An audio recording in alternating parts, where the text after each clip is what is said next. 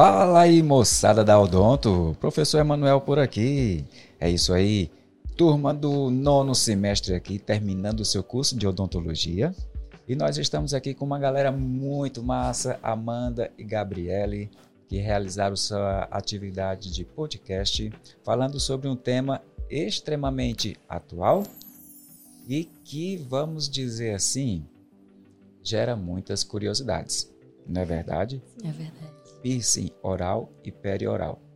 Quem nunca viu esse pessoal aí com um monte de penduricalhos no rosto, na língua, no nariz? É esse exatamente o tema que nós vamos conversar. Mas para isso, deixa eu fazer as devidas apresentações de vocês. Gabriele e Amanda, vamos ver aqui. Gabi, como é que foi que surgiu a odontologia na tua vida? Você acordou uma vez, bateu com a cabeça e disse, eu vou ser dentista. Como é que foi? Bom, é, eu sou filha de militar, né? E eu morei muito tempo em Manaus.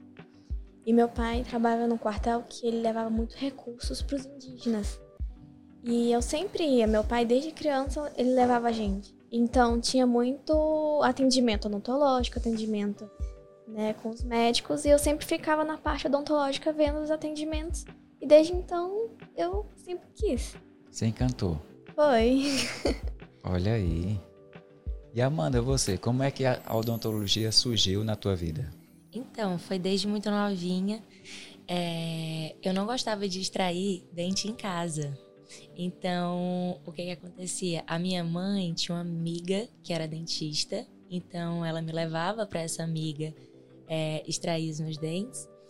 É, e daí eu fui começando a, a ver com outros olhos. Quando todas as crianças ficavam é, se arrumando para ir para shopping, eu gostava muito de ir para o dentista. Não acredito. Sim, porque é, nunca tive cárie, então elas sempre fa falavam bem, tipo, quando eu saía de lá, ela sempre falava: ah, dá um sorvetinho, dá um chiclete, dá, dá alguma coisinha para ela, mãezinha. Aí toda vida que eu ia pro dentista associava que eu ia ganhar coisa depois. E daí foi assim que iniciou meu amor pela odonto e sempre eu quis fazer e foi isso que eu fiz. É a realização de um sonho, né? É, de tá criança. sendo. Literalmente sendo. de criança. É. E eu tenho certeza absoluta, a FACPP, ela tem um pensamento, uma linha de pensamento voltada para excelência em tudo que faz. É, começar pelo Paulo e Gracêmia, eles não dormem enquanto não chega na excelência. E eu tenho certeza absoluta de que no decorrer desses cinco anos aqui de FACPP, vocês tiveram acesso ao que há de melhor, ao que há de mais qualidade, tanto em equipamentos, tecnologia, como também do corpo de professores e até mesmo da diretoria está à disposição de vocês. Agora deixa eu fazer uma pergunta. Que outros aprendizados vocês conseguem extrair da faculdade, da FACPP? que foi mais que vocês aprenderam aqui? Além de endodontia, cirurgia, periodontia, dentística, que outros aprendizados vocês tiraram? Gabi, como é que foi aqui? Ah, eu acho que lidar com as pessoas, saber conversar, né? Porque você tem que ter um, a saber conversar com as pessoas, porque você está atendendo uma pessoa, um ser humano, tu tem que ser, Mais humano, né? é, A empatia, né? isso. E você, Amanda? É, eu aprendo a cada dia aqui é, ser mais humana, ser mais empática. É, quando o paciente chega aqui, eu tenho que ver pelo lado dele. Então, me colocar no lugar dele faz eu crescer um pouco mais como pessoa, assim, Como ser humano? como ser humano. Né? ok. Nono semestre já está terminando o curso. Vocês lembram de quando foi que tudo começou aqui, entrando aqui pelo, pelo portão pela primeira vez, ali pela catraca pela primeira vez, muitas expectativas, né? Sim. Como é que vai ser, muita insegurança, né? Ok. E agora, praticamente com quatro anos e meio, se vocês pudessem fazer diferente, o que fariam, Gabriela? Eu acho que com a maturidade que eu tenho hoje, eu faria muita coisa diferente. Eu é, me esforçaria mais, me é, participaria mais de eventos, apresentar tra mais trabalhos. Das atividades, né? É, que... Porque no começo eu, eu, acho que eu não tinha tanta maturidade e me sentia muito insegura, não me sentia que não era capaz, sabe? E hoje eu vejo que eu tenho capacidade e que a faculdade me forneceu é, esse crescimento pessoal, né? O crescimento, gostei. Crescimento pessoal. Incrível como, embora isso seja muito sutil, às vezes até mesmo em pequenas doses, mas como se cresce pessoal, não somente profissional. Profissional é importante, profissional Sim. vai acontecer, não tem como não acontecer. A gente trabalha dia e noite para que o profissional aconteça. Mas incrível como o pessoal também acompanha. Amadurecimento, Sim. crescimento, aprender a lidar com desafios, com desafios certeza. pessoais, desafios dos trabalhos em grupo, desafios de temperamentos diferentes comportamentos diferentes que às vezes não chega ao que você espera. A responsabilidade, a cobrança que é muito grande em cima de vocês. Como esse crescimento é importante, principalmente quando vocês estiverem lá fora. Com certeza. Conduzindo a clínica de vocês, os consultórios de vocês, a vida de vocês. Conduzindo o CRO de vocês. Muito feliz. E você, Amanda, o que faria diferente? Então, eu acho que eu não desistiria da faculdade, porque quando eu comecei a faculdade, eu comecei na turma Fest, que era a primeira turma da faculdade. Então, por, por escolha minha, eu optei é, em trancar a faculdade e continuar trabalhando, porque na época eu trabalhava. Hoje eu faria diferente. Hoje eu não desistiria da faculdade mas eu tô aqui de novo, então isso que importa. Mas. Ok. Faria isso diferente. Já tá terminando. É. Falta muito pouco. Muito pouco mesmo. Pertinho. E aproveita aí o gancho, Amanda. Próximos passos. O que é que o futuro te reserva? Então, eu procuro ir atrás dos meus amigos dentistas que já se formaram pra gente trabalhar junto e também eu penso muito em fazer algum concurso. Eu penso que esse vai ser o início da minha carreira mesmo, fazendo concurso, trabalhando com a atenção básica, que eu acho muito importante. E eu acho que merece uma atenção a mais para atenção básica. Existe até uma frase, já que você é concurso, uma frase clássica de concurseiro. Tem gente que não faz nada na vida a não ser estudar para concurso. É, concurso se estuda até passar. Não Sim. estude para passar, estude até passar. Existem muitas opções de concurso. Eu, inclusive, quem é meu aluno sabe que eu falo muito sobre essa questão de concurso. Desejo a você bons estudos. Ah, obrigada. Um momento vai chegar a hora, você vai passar no seu concurso. eu já fico na torcida aí por você. Se quiser. E Gabriel, e você, quais os próximos passos? Acho que eu vou atrás da Amanda para trabalhar com Olha. ela.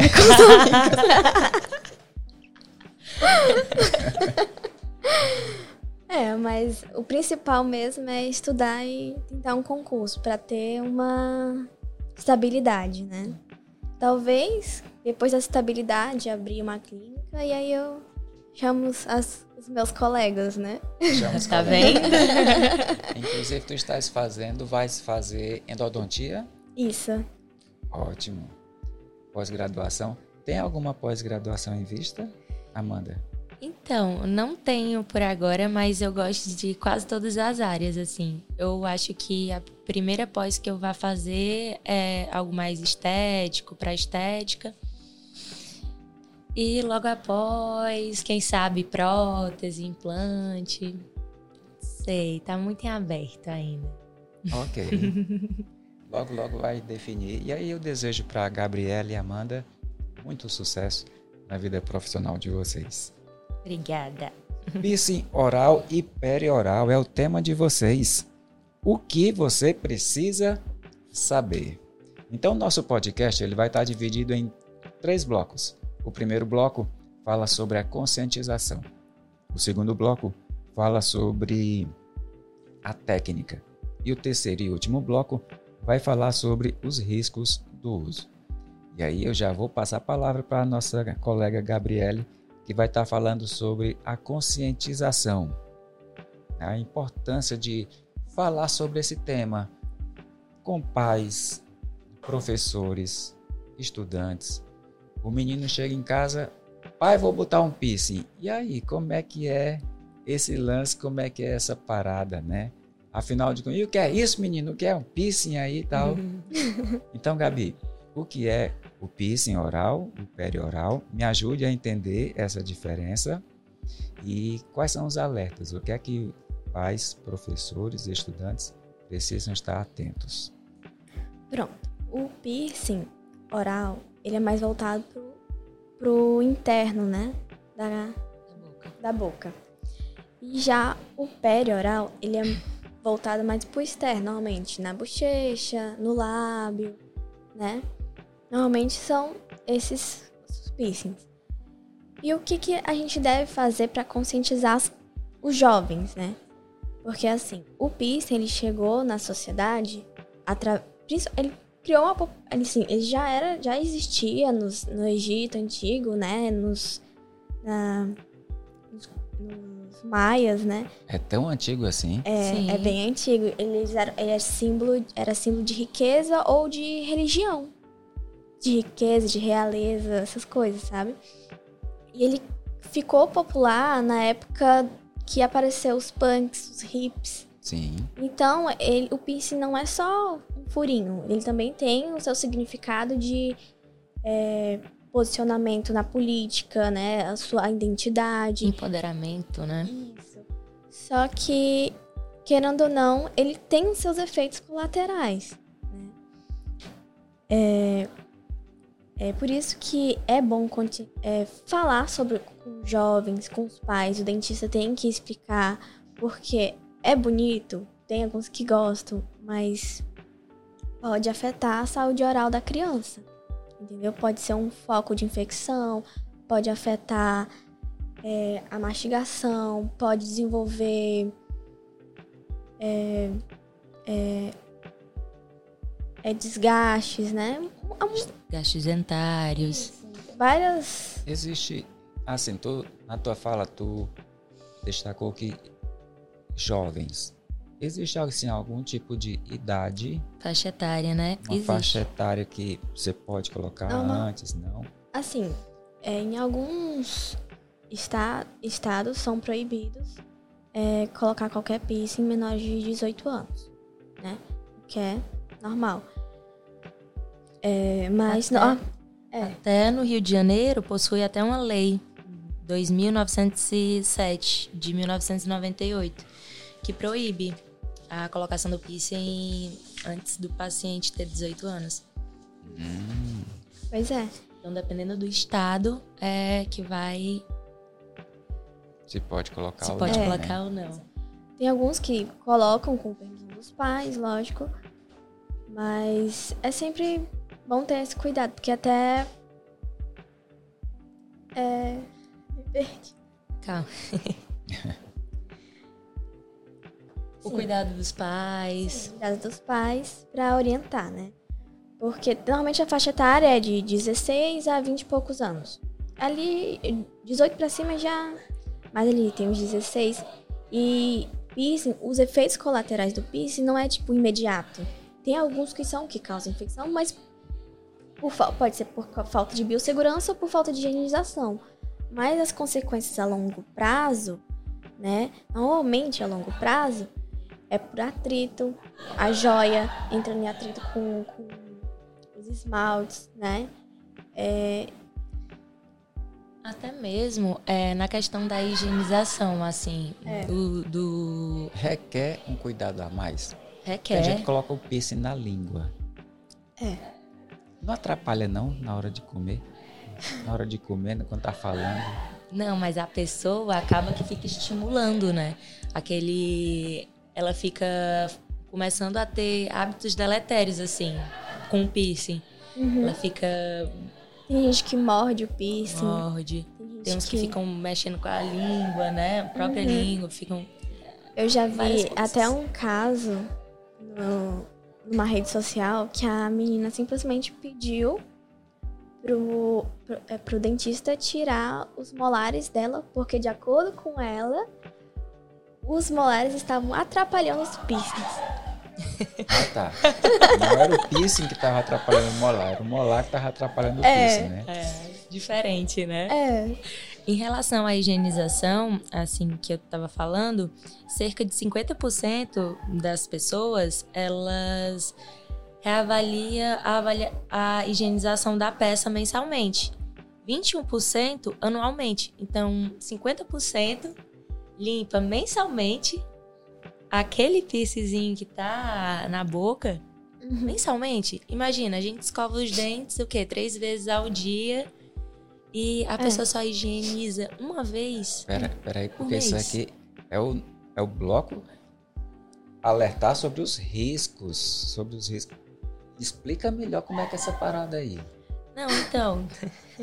É porque assim, ele vai ser. O piercing vai ser algo que onde vai acumular tártaro, vai ser um, foco de infecção, vai ter muito mais bactérias. Então, pra você desenvolver qualquer. Até cárie. Um risco de infecção É. maior, né? Não? Bem Sim. maior.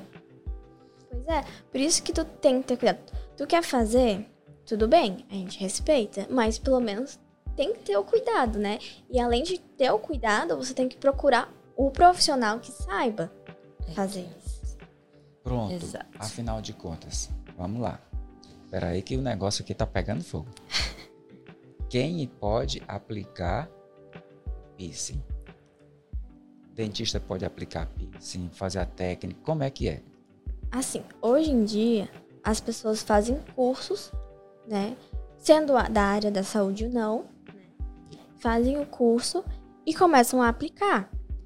Só que por eles não serem da área da saúde, muitas vezes eles não têm conhecimento necessários para realizar esses procedimentos, como questão de anatomia, questão de biossegurança. Eu já vi profissionais, porque eu também eu trabalho com aplicação de piercing né? Só que eu não coloco nos orais, né?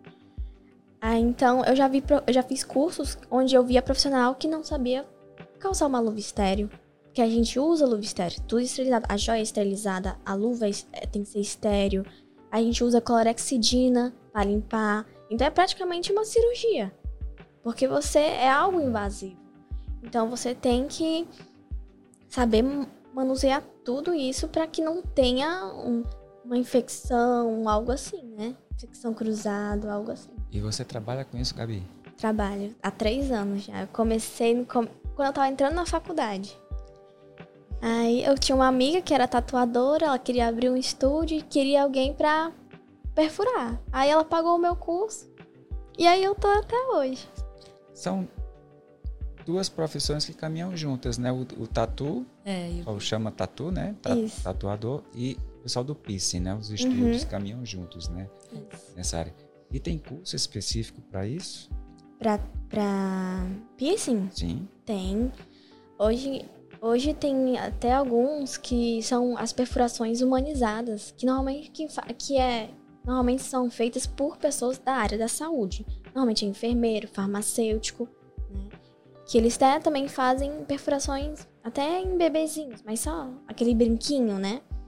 Mas mesmo assim, eu vejo nesses cursos que tem gente que faz sem ser da área da saúde e não tem conhecimento Anatomia, isso. os riscos de, de infecção, controle rigoroso que tem que ter na biossegurança. demais. E, por exemplo, se a gente fosse indicar é, alguém colocar o piercing, a gente indicaria os piercings dental. Que tem o piercing dental e tem o piercing bucal, né? O dental é, é uma joiazinha que é colocada no esmalte do dente. Então ele necessita como a gente fosse fazer uma restauração.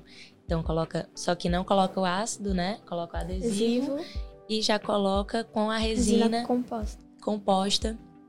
É, um brilhinho. É. É. um brilho que coloca na vestibular do dente. Exatamente. Então, não ocasiona nenhum problema, porque quando a pessoa não quiser mais, ela vai no dentista, retira e acabou. Aí já envolve a parte da identidade do piercing. Tu quer ter identidade? Mas vamos ter uma identidade com segurança, né? Sim, segurança em primeiro lugar. Sim. É. Isso. né? Afinal de contas, a técnica de aplicação. Uma curiosidade aqui, Gabi, já que tu trabalha com isso. Dói. Dói. não dá, não dá pra fugir da dor. Tem Ok. E che- chegamos agora que é o nosso último bloco. Falar sobre os riscos do uso do piercing oral e peri-oral. Pois é. É, como, eu tá, como eu já mencionei, ele pode causar desgastes, pode causar perder, né, os dentes. E aí já vai afetar outras coisas, por exemplo. Hábitos deletéricos que você pode Isso. desenvolver. De repente tá com penduricalho ali na língua, fica o tempo todo mexendo a língua ali, batendo nos dentes. Isso Sim. pode, em algum momento, no decorrer do tempo, Tempo ao longo dos anos, Sim. desgastando, fraturando. E até mesmo quando vai se colocar o piercing, né? Também tem aqueles, aquelas doenças que a gente pode é, afetar aquele cliente, aquele paciente ali É, da gente. voltando para biossegurança, né? Por exemplo, eu perfurei uma cliente, usei uma joia, sei lá, ela me devolveu a joia contaminada, eu só passo um, álcool, não boto na autoclave de novo. O risco que eu tenho de passar, sei lá, não sei se a pessoa tem Tétano, uma hepatite, IST. hepatite, uma doença virótica. uma é. AIDS, né? Também. Então, muitas doenças. Por isso que é muito importante ter o conhecimento de biossegurança. Não é. Eu falo muito para minhas clientes, não é só um furinho. Não é só um furinho que você chega e fura. Tem todo um processo por trás disso. Quem procura vocês sabe disso? Tem pelo menos noção disso? Não, muitos deles não têm. Nem questão de material. Muitos deles querem levar, levar o. Ah, deixa eu levar o meu brinco. Eu tenho um brinco aqui, de, aqui em casa, deixa eu levar. Só que eles não entendem. Às vezes eu tenho que explicar. Ó, a gente faz todo um processo de esterilização. A joia tem que ser de material adequado, não pode ser qualquer material. Normalmente os materiais que eu uso ou é aço cirúrgico ou é titânio. Pra, porque são biocompatíveis, né? Então, diminui o risco de, de problemas. Então, é sempre tem que estar conversando com o cliente, tem que ter calma, porque, querendo ou não, nessa área você é meio que um professor, você sempre está explicando as coisas. E Já teve caso de você aplicar e voltar, ou seja, não, s- n- não ser possível fazer aquele piercing e o cliente ficar assim meio que decepcionado, queria tanto, mas aí não foi possível. Já, já sempre aparece alguém, ah, eu quero botar um piercing na minha boca, eu quero passar. Aí eu, ah, eu explico, eu falo, olha, desculpa, eu sinto muito, mas eu não faço por questões de, de saúde, porque pode afetar a saúde do cliente. E ela, não, tudo bem, vou... aí eu sempre falo, vou procurar outra pessoa. Ele mesmo eu falando, ele não tem, ele, muitas vezes não, as pessoas não têm curiosidade de saber, como assim? Um problema na saúde? O que é, o que é aquilo, o que pode acontecer. As pessoas não pensam nisso. Então elas acabam, não, eu quero, eu vou fazer e tô nem aí. É a vaidade que tem que ser seguida com profissionalismo. Pois é. Com certeza. Também eu, eu falo uma, uma coisa que eu falo muito é que a estética também tem que andar junto com a saúde. Não adianta Sim. você fazer algo estético, ficar, se achar a coisa mais linda, mas daqui pro fu- da- a- tipo, no futuro te afetar, afetar a sua saúde. Não adianta, você tá se prejudicando do que se amando. Então, digamos assim, que a vaidade, a estética, ela não pode abrir mão da responsabilidade com a saúde, Exato. do autocuidado. Assim como também o profissional que trabalha com essa área não pode jamais abrir mão da biossegurança de todos os processos relacionados com a saúde e preservação da saúde do cliente. É, sim. Importante, é muito importante. E tipo, é... vou falar de novo de dados, né? Ah. Que 99% assim dos indivíduos portadores do piercing é, em relação às complicações. 99% das pessoas que colocam piercing, ele tem uma complicaçãozinha depois, né, Gabi? Por exemplo, edema. É, tem, tem risco de edema. Porque, de dor, de inchaço. porque assim, é uma coisa que na perfuração humanizada que tem, que, que algumas perfurações, que alguns, algumas áreas não fazem, é usar anestesia, né? Eles usam uma anestesia tópica, que normalmente é, é usada em crianças.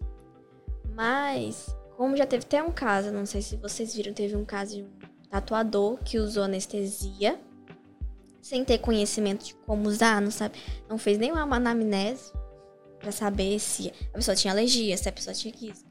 E o cara colocou muita anestesia em excesso e o cara faleceu durante a tatuagem.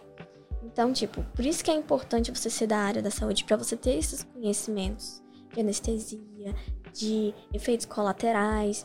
Ter esse faz- cuidado, né, com É. o paciente. Fazer sempre uma anamnese. Eu, eu tenho a minha anamnesezinha pronta. Chegou o cliente, eu dou a folha aqui, ó. Você tem que fazer isso, isso, isso, responder tudo isso para que a gente possa fazer na- a sua, o seu procedimento. Você tem isso, você tem aquilo, para que a gente possa prosseguir.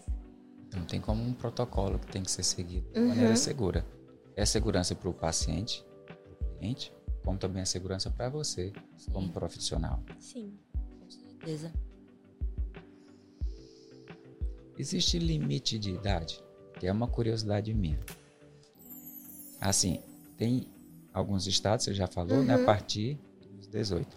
Sim. Existe uma idade limite, e a partir daqui né, já não dá mais para colocar o piercing e tal. Existe isso? De- assim, o senhor diz a pessoa mais. Mais velha. Mais velha. velha. Ah, eu acho que não. Cinquentão, assim, tipo, eu assim, se eu quiser colocar o piercing, Não, eu acho que. não. A pessoa tem que. O importante é ser feito do seu jeito, mas sempre lembrando da saúde. dá segurança. Isso, da segurança. Porque não adianta nada sem segurança. Ok. Vamos nos dirigindo agora para o final do nosso podcast, palavras finais. Já me coloco aqui, Amanda e Gabriele. Obrigado pela participação de vocês. Tema super atual, super interessante. Primeira vez no nosso podcast aqui do nono semestre que aparece essa temática. Acredito que outras oportunidades também surgirão. Aqui foi o pontapé inicial. Palavras de despedida, Gabi, é com você. Ah. ah, assim, se for para dar pro conselho pros alunos que estão entrando agora, né? Que aqui talvez assistam esse podcast por curiosidade, eu acho que participem, não tenham medo. Insegurança sempre tem, mas o importante é estar participando. Amandinha. Então, eu sou a mais do coração, assim. Eu acho que as pessoas que estão iniciando agora têm que colocar todo o amor que, que elas têm, assim, na faculdade e focar. Porque quando você não foca, você não consegue o que você tanto quer na vida. Ok. E é isso. Foco, dedicação e muito estudo. Isso. Isso. É isso aí, gente. E a gente vai ficando por aqui no nosso podcast do nono semestre, que trouxe como tema piercing oral e perioral, o que você precisa saber. Obrigado, Amanda. Obrigado, Gabi. Até o nosso próximo tema. Obrigada.